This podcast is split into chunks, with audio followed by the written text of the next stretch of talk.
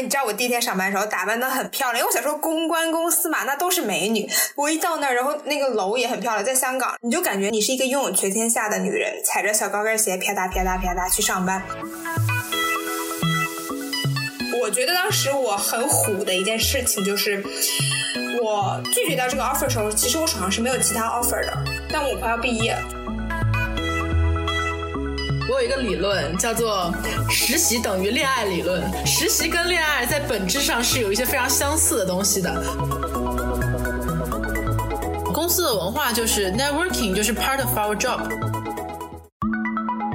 大家好，这里是实习生活。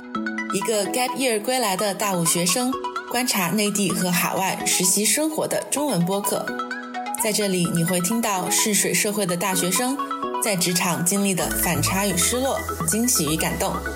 我们在生活中体验实习，也在实习中观察生活。这一期还是请到了我的好朋友，自称迪士尼的落跑公主的公主女士。大家好，又是我。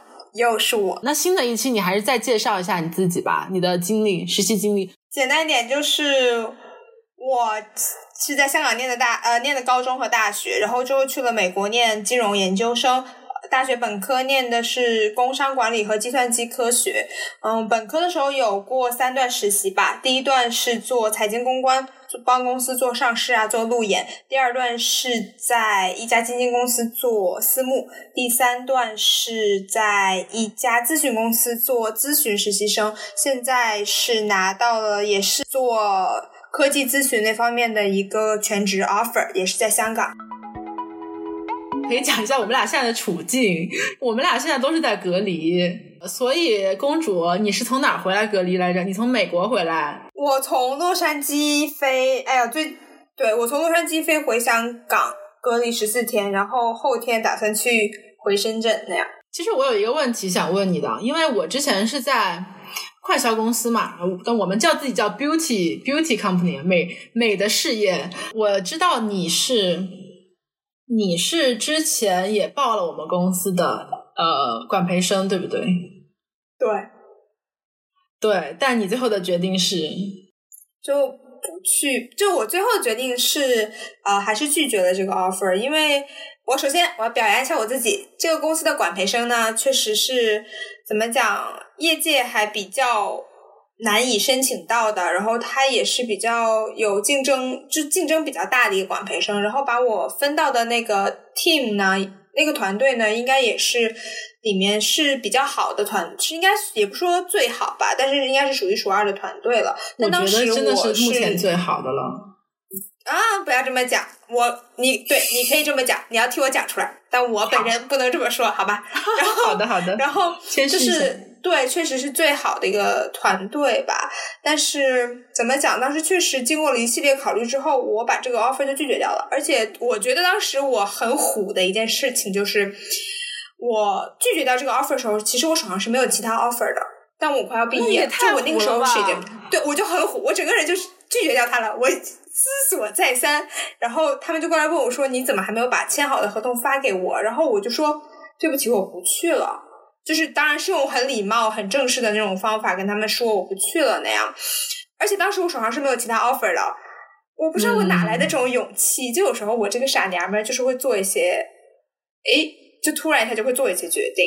对，这非常公主啊，就是落跑了呀。对，落跑公主啊，这么多年，对吧？这么多年了，你还是在落跑。对，所以你最后就跑到了哪里？跑到了四大去。我还是去一家，对，一家去做科技科技风险咨询那样。对，最后还是回到了咨询行业，也是做科技方面、technology 方面的这个咨询吧。就当时其实我去拒绝这个，怎么讲？我在拒绝这个 offer 的时候，其实是有一些考量的。就我不知道大家在选择实习的时候是什么状况。我当时是跟我朋友聊，我朋友说说的一句话特别对，他说我在选实习的时候，我有三个我要看的这个要素，第一个是地点，第二个是这个公司在业界做这方面事情的一个 title。就是他的整个名气，他的声望。第三个就是我所做做的这个内容，对我来讲是不是有意义的？对，他说了这三点，然后综合这三点，我还是选择了我现在要即将要入职的这个公司。对，嗯，是我其实我自己考虑的时候也是会考虑这三点，但我可能会把第三点。呃，放的更大，就是我自己未来想做什么。然后我其实有一个跟你比较类似的经历，是我也报了我现在同一家公司在中国内地的这个 office 的实习。然后本身大家就是聊的比较好，说呃很可能会过去，但当时我又是中间横空杀出来另外一个 offer，然后我就 take 了另外一个 offer。你那个 offer 但是我当时好哎，嗯，就也还也还不错。我但是是完全不一样的行业，就不是快销了，是另外就是变到互联网行业了。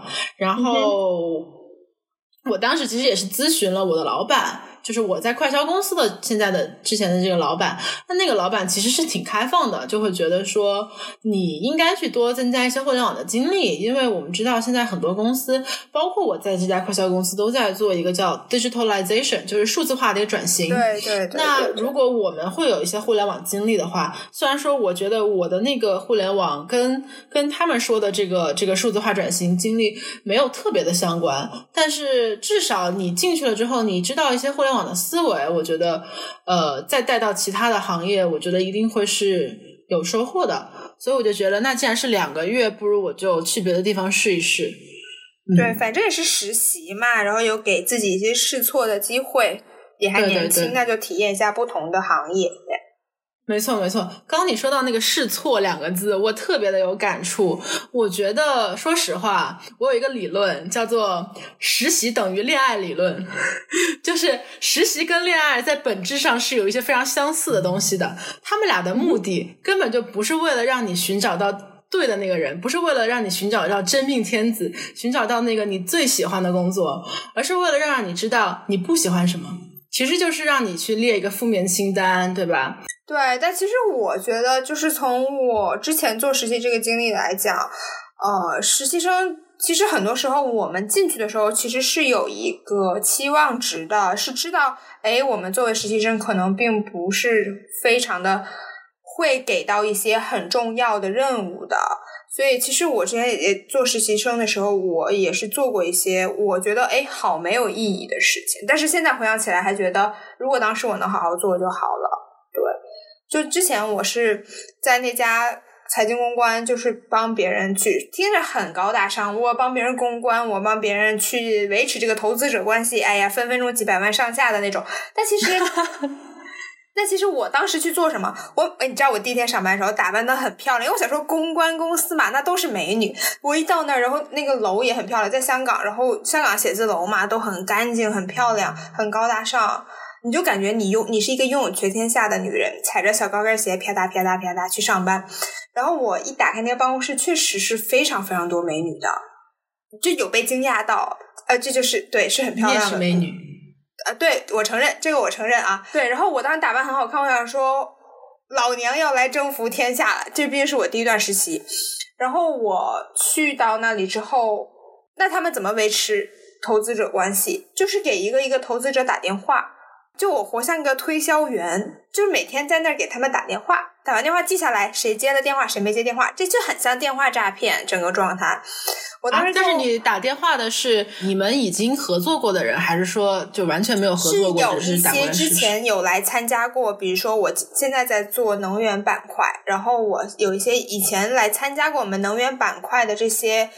呃，投资者介绍会的那种投资者，那我会给他打电话，就有一些交情的。还有一部分是，可能他之前只给我递过一次名片，我把他名片收集起来了，我再去给他打电话，打了那么一两周的电话，然后每次打完电话，我还就是要记录下来他接没接。接了的话，他决不决定要来这这一次的投资者介绍会那样？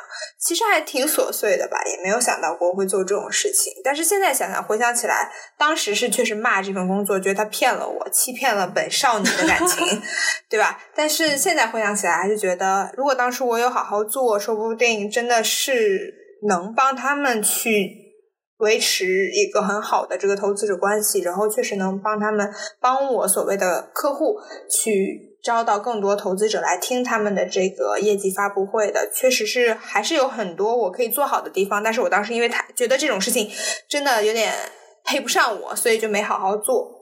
嗯，对，其实我还挺有感触的。那我当时在呃之前那段实习的时候，可能我比较幸运吧，就是我之前那段实习是有一年嘛，所以一年其实也会做一些项目了。呃，但做项目的同时，我也会做那些很杂碎的工作，因为除没有除了我，没有人会做了。嗯，但当时我去别的地方面试的时候。别的人就会问我说：“哎，看你这一年的经历好像非常的丰富，那你是不是其实做不了那种打杂的活儿啊？如果我们这边就是让你来做打杂的活儿，你可以吗？”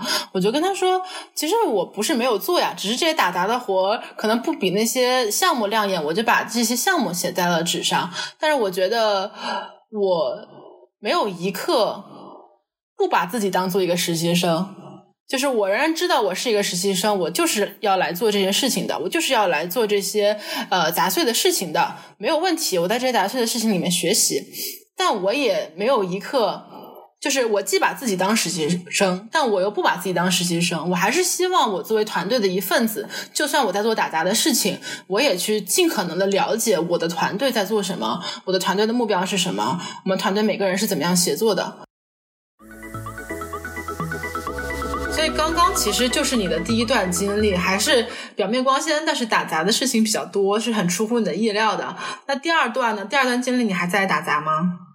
就第二段是，其实是我目前为止最喜欢的一段吧，因为它不仅仅，因为首先公司第二段是我去做私募实习生，但其实当时对于一个大二的我来讲，做私募确实是有一点怎么讲，对我来讲是蛮有挑战性的，因为首先我本科不是专门学金融的，我是偏计算机科技那方面的，那很多金融的知识我是没有那么的在行的，包括私募是怎样一个状况，然后怎么去建模。所以当时我想说，嗨，就就去试一下嘛，总要体验不同的生活。那我当时去做的这个实实习呢，就是最主要是，总而言之，三个三个字母 PPT，就是帮他们做 PPT。但是我可能我本人对做 PPT 有种执念，我很喜欢做 PPT，所以我觉得还挺有趣的。首先就是为什么做很开心，是因为当时哥哥姐姐们都特别特别带着我，他刚开始。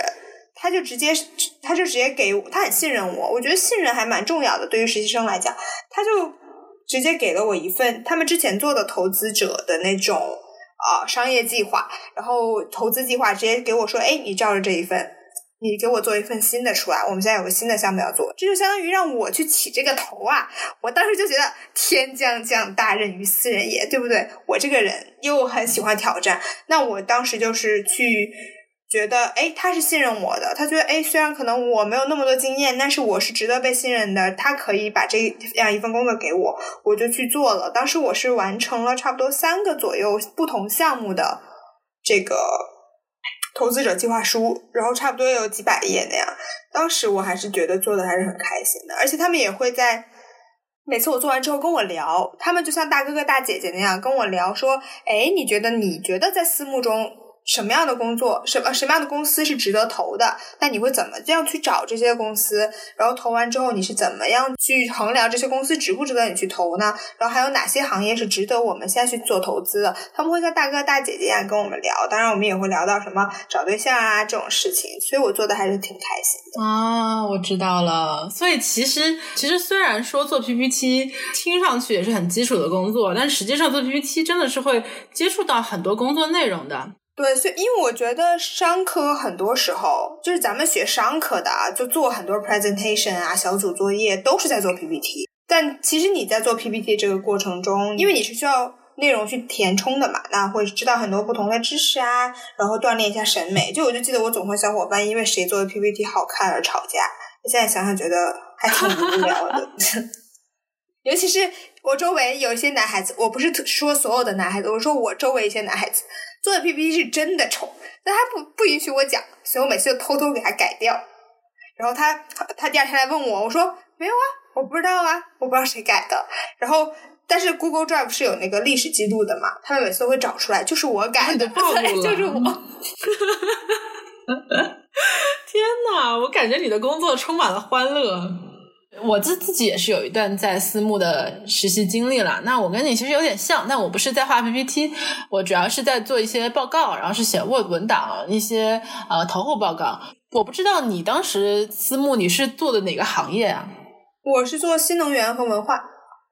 啊，新能源文化，其实我当时呃，我可能也做了一些新能源文化相关的吧，但我们最主要是在做一个 biotech company，因为香香港当时出了一个新规，就是要放宽对于生物科技公司上市的一些规定，所以就突然这个雨后春笋的一些科技公司就冒了出来，然后当时我们就是在研究一些治疗治疗一些癌症啊，治疗一些就是非常重重重大疾病的这样一种药物，然后呢，就是那种药。我说实话，我自己都不知道应该怎么样去念，那个念出来都觉得非常的拗口。然后你还要明白它是这个呃作用的原理是什么，这个靶点什么呃这个激素到这个靶点上面，它是一个怎么样的运作的过程，然后是怎么样把这个人治愈的。对我来说是一件是一件既有趣但是又非常艰难的事情，因为你要去啃那些我我从来都不知道的那些医学名词。做私募这些东西吧，就是包括做咨询什么的，它都是让你去对一个特定的行业有所了解，会变成那个行业的大师。就像最近大家都在，我们同学就经常在买机票回国什么的。我们觉得我们对航班的研究比那些票贩子的研究都深。那你对航班有什么研究？嗯。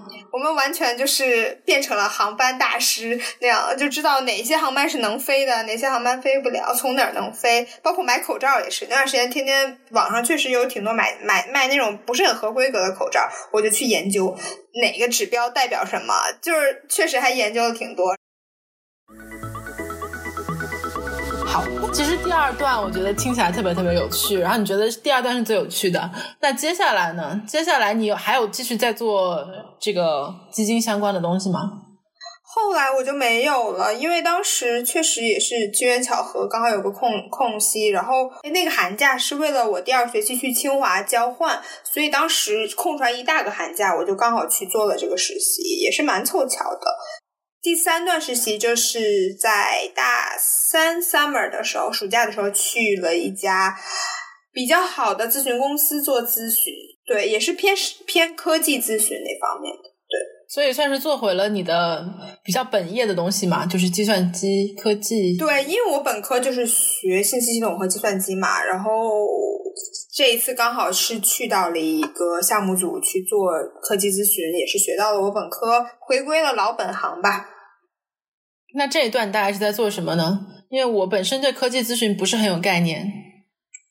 嗯，科技咨询其实它还是分挺多种类的，有的有的公司要数字化转型，然后有的公司可能要把自己某一个平台把它上线。这样的话，其实你就是在帮这个公司去。我当时做的是帮这个公司去做，把它一个平台做上线，然后不停的去呃收集一些客户的需求，再把这些需求变成真的。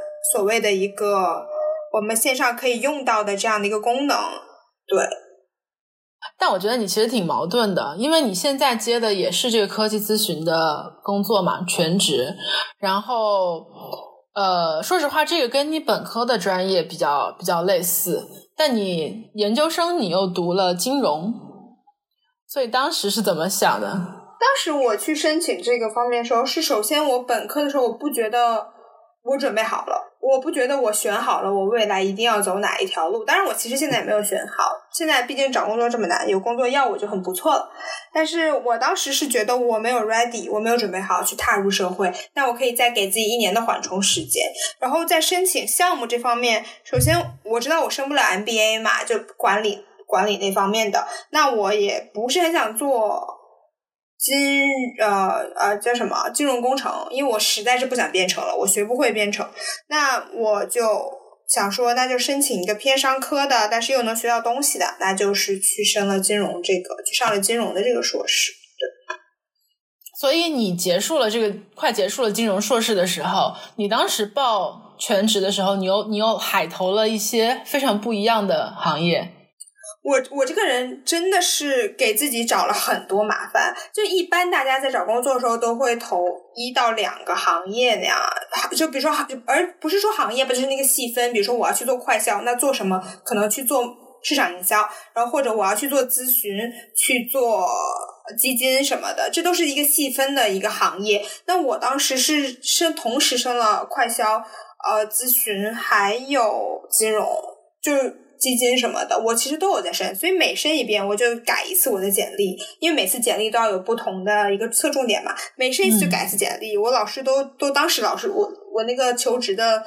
指导员他一听到我要申这么多，他他觉得他头都大，因为他根本无从下手。然后我简历当时也没改好，我还是个蛮后知后觉的人，所以当时也是手忙脚乱的。嗯，所以你当时其实也没有想好，你到最后到底要落脚在哪个行业，然后你就各个行业都投了一遍。最后选还是选择对，我是想说，我什么，反正我这么厉害，对不对？什么都能做，为什么不多尝试一下？而且海投这件事情，我觉得确实是还蛮明智的。对，求职这种事情吧，我觉得宜早不宜晚吧。当时就是因为我们班的人一起，大家一起努力去找工作，那个氛围很好，所以我们大部分都在秋招的时候就把工作都给搞定了。那样，嗯，我是听说你们商学院是有比较好的就业指导的。对我们真的有很多，就当时会有很多，包括那些大的快快销尤其明显吧，快销公司来我们学校做一个直接去做一个校园里的面试，那这样的话就比呃所谓的我们网上的面试可能效果要好很多。对，当时我还是挺呃，我抓住了这个机会吧，只能这么说，然后也是拿到了。比较好的 offer 那样，因为他们当时也是来学校去做这个线下的面对面的的面试那样，所以可能更好的展现了一下我的魅力吧。嗯，所以这就是我刚刚说的那个我我之前待的待过的快销公司，然后他来你们学校远渡重洋面了你，然后你把人家给拒绝了，你落跑了。对对对，就还挺符合我的江湖代号的，对吧？就是非常符合你的人设。他当时是。虽然我他们来面了试，但是我其实还是有最后一轮，我是要亲自到他们公司所在的那个地方去面试的。但当时我是在美国，然后他公司是在中国，那我是需要飞那么十三个小时回来的，所以当时压力也是挺大的。我想说，而且确实是当时是在期末考试的那个周围，我很有很多考试要考，那我就想说，那我这次一定要拿到这个 offer，我就就一下就飞回去了，而且我是。面试前几天我才决定我是要飞的，因为那个时候我确实没有什么 offer。然后我们老师，我当时就问我的老师：“你说我该不该回去？”因为我觉得十三个小时去十三个小时回来十三个小时，花一天在交通上，我觉得代价是蛮大的。我老师就说：“你到底在嘚瑟什么？你根本一个 offer 都没有，然后你还要把你到手的这个快要到手的这个你还不要了。”我老师就很不可思议。我觉得哦，说的好像也有道理，那我还是不嘚瑟了，那我就去吧。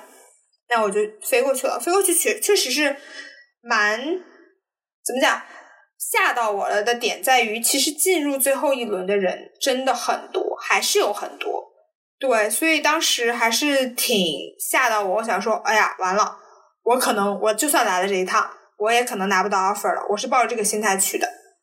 然后当时我一个朋友也是，他是从也是从洛杉矶飞，他飞过去之后，他是面试的当天凌晨才到。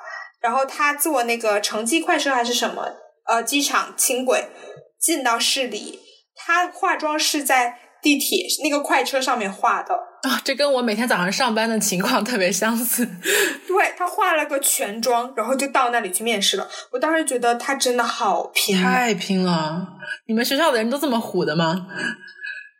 我们学校人真的很虎，尤其是就是当我没有任何一个其他的。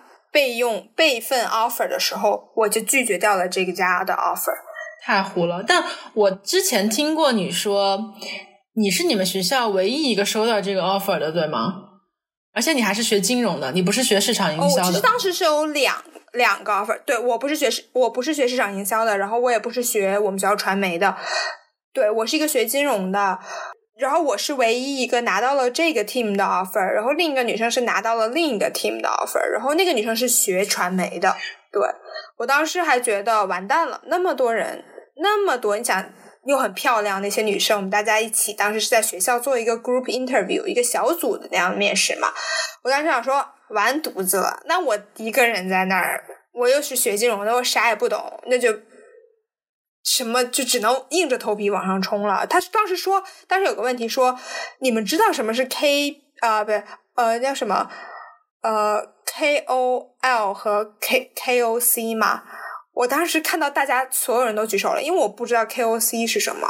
我只知道 KOL，然后我也默默的举起了我稚嫩的双手，我就想说，千万别叫到我来回答这个问题，因为我真的回答不出来。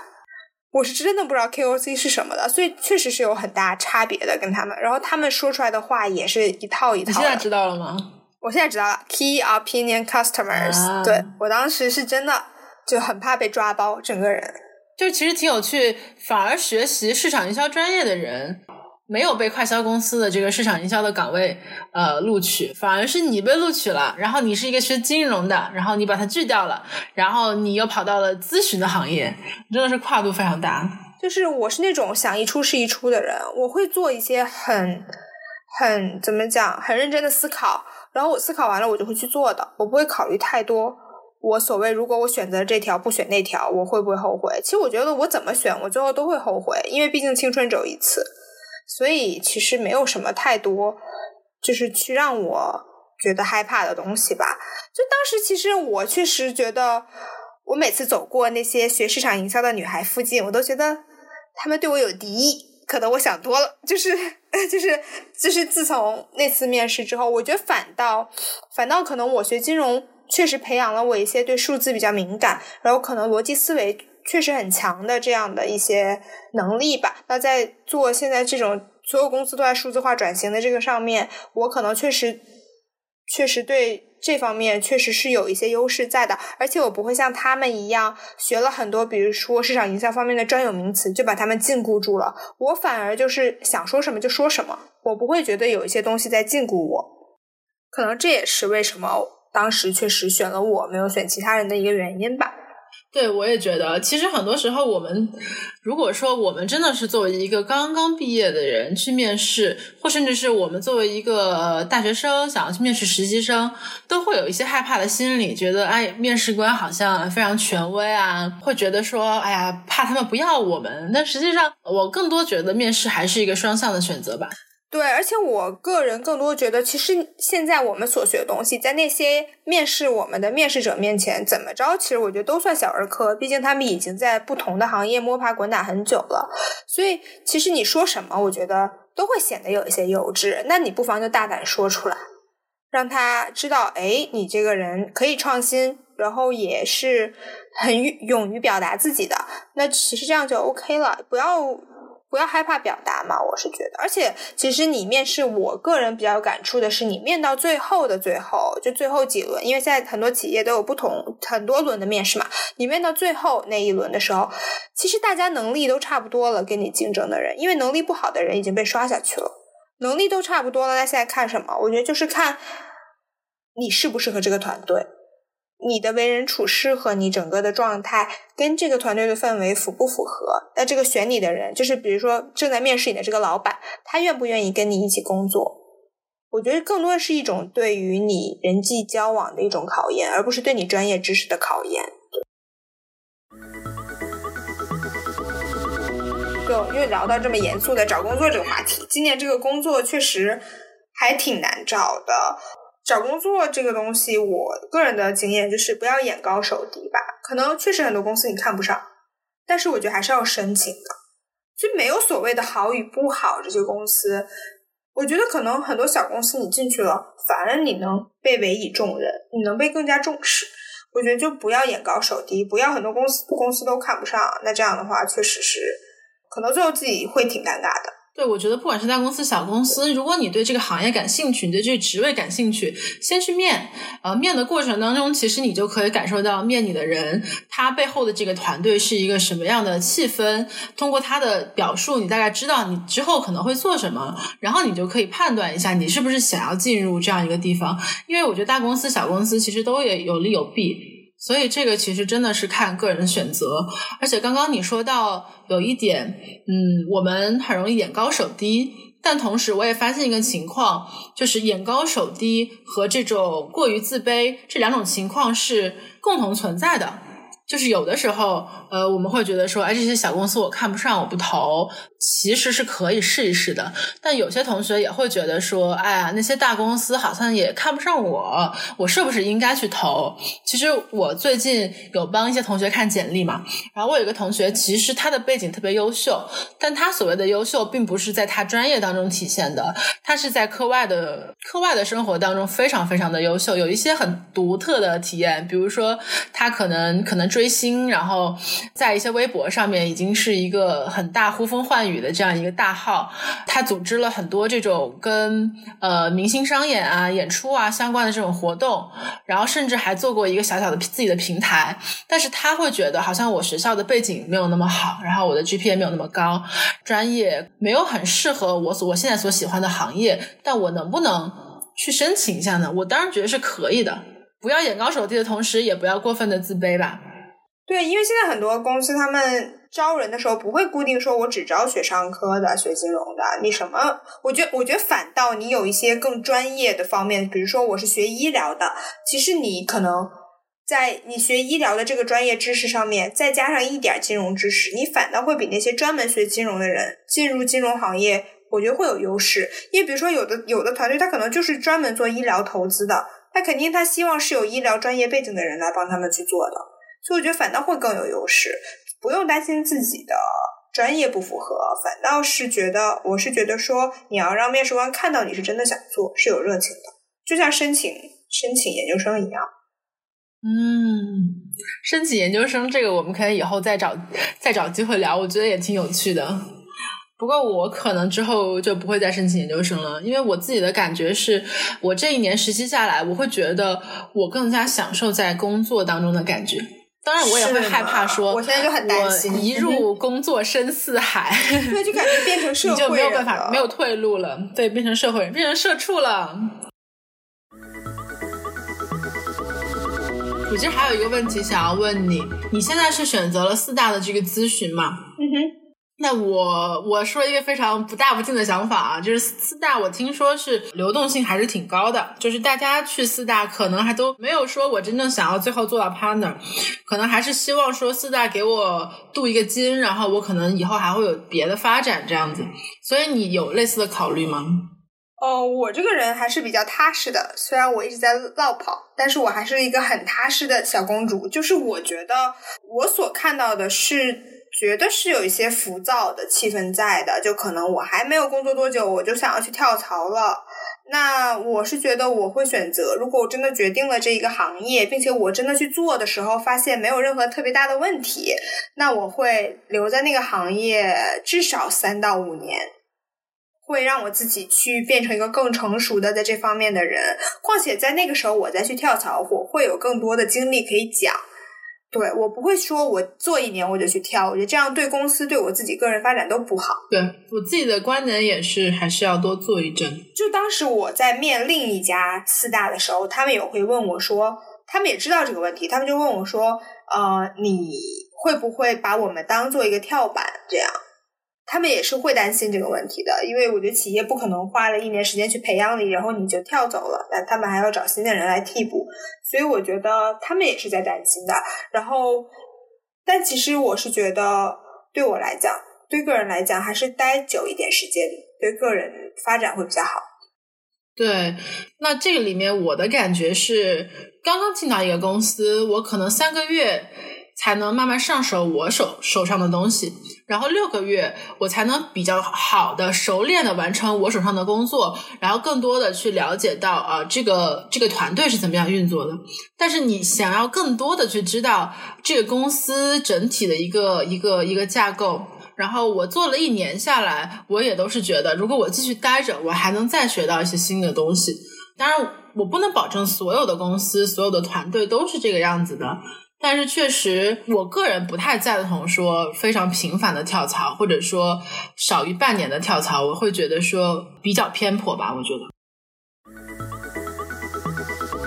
其实我刚刚突然想到了，我想说什么，就是你在讲你第一段经历的时候，在那个财务财务公关，当时是有做这这个打电话的工作嘛？然后你会觉得这工作好像挺挺挺低级的，或者说就是像好像像我像个客服或者像个销售一样，然后觉得其实面子上也特别挂不住。如果换作是我，我肯定也会有同样的感觉。但是可能过去一年的经历告诉我，就是你所看到的这个市面上的关系。真的不像是学校里的关系那么简单。我是老师，你是同学，更多的是大家的，大家本身是不认识的，就是我们本身生意上是没有联系的。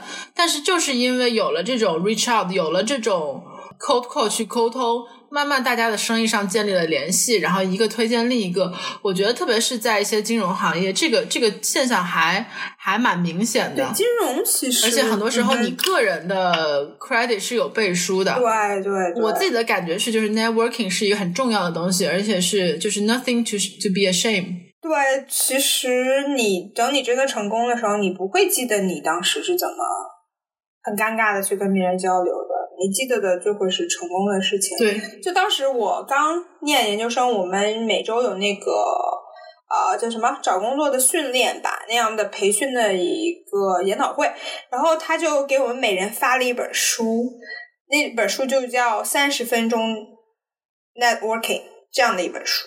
但后来我把它，我我当然我承认我没有读过，因为我不是一个读书的人。我把它用来干嘛呢？盖泡面。每次煮方便面的时候 垫垫在上面，因为那本书的厚度大小刚刚好，就很合适。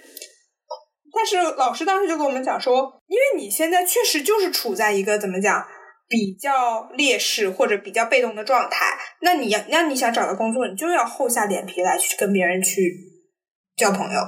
对，而且当你真的去成功之后，我真的是认识我周围是有人通过做这个 networking 进到了一些，比如说做在四大做，也是做咨询，但是是偏金融那方面咨询的人，在纽约那边，我是认识这方面的人的，他就是靠自己 networking 一点一点得来的，然后也有进了国内的券商的，所以我觉得 networking 这件事情还是非常重要的，尤其是在学商科这方面。当然，我我这个人吧，我这个人就属于就一直盯着，就是属于那种怎么讲？我虽然很想跟你聊天，但是你得先主动来找我，然后你找了我，我就会很开心，谈恋爱也 我就很愿意跟你聊。怎么感觉像你在说？我谈恋爱当然当然是这样，我谈恋爱就是这样。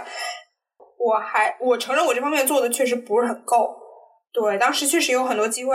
我当时唯一一次 networking 是因为他是我一个学长，他好帅呀！但是我看到他无名指有戒指。我就打住了。我觉得我可以不找工作，但不能介入人家家庭，对不对？这样就不对。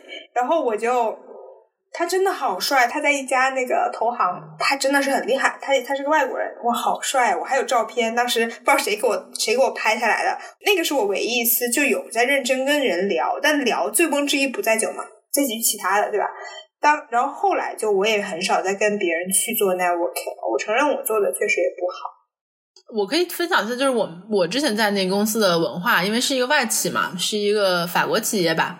然后公司的文化就是 networking，就是 part of our job。很多时候你看到大家在上班时间说走喝个咖啡，然后看到大家在聊天，其实这也是工作的一种方式。就是很多时候信息是通过沟通啊，通过人际交流啊去传播的。然后获取了更多信息，你在你的生意上也会有更多的优势。我在这种环境下经营了一年，那我我离开了这家公这这家公司的时候，我就发了一个发了一封就是群发的邮件，但是每每个人是这个叫什么 BCC 是什么呀？密送的。那我发的就是说，首先感谢大家，然后大家这一年啊让我成长了特别多，然后最后我留下了自己的这个联系方式，甚至呢，我也把这封信发给了。可能跟我联系没有那么近的，只要是我觉得说我们有那么一些工作上的联系的，我都发给他们，就是至少他是一个感谢嘛。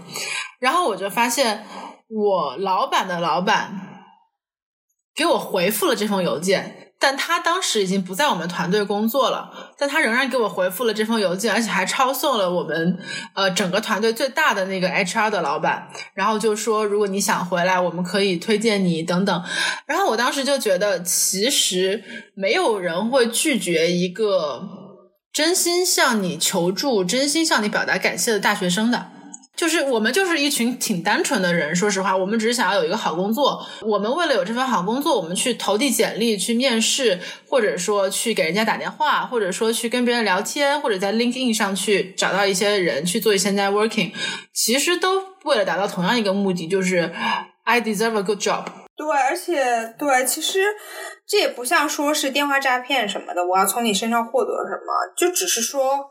我可能希望你作为前辈来跟我聊一聊，我也不一定非要从你身上得到一份工作，而是说，哎，我们可能只是像朋友一样去聊一聊这个就业方面的这个事情，给我一些经验吧。我觉得，其实如果你真心想要去做这件事情，不会有想象中的那么难。对，当时我我之前在 B 站上面看到有一个 UP 主叫 LKS 呃拉克斯，他做了一个求职的。小视频吧，然后正好是呼应这个毕业季的。然后当时他采访了一个现在非常有名的游戏公司的高管，这高管就说：“其实这个世界上没有做不成的事儿，没有你联系不到的人，一切只是因为你脑袋削的不够尖。所以只要你脑袋削的尖一点，真的是主动的去 reach out，一定会有更多的机会。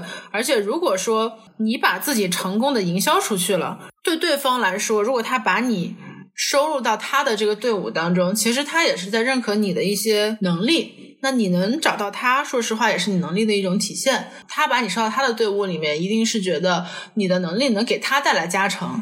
那如果说他把你推荐给了别人，一定是觉得别人也会觉得你是一个很好的员工。那大家互相都会感觉得比较感谢。如果最后有一个好的工作上的成果呢？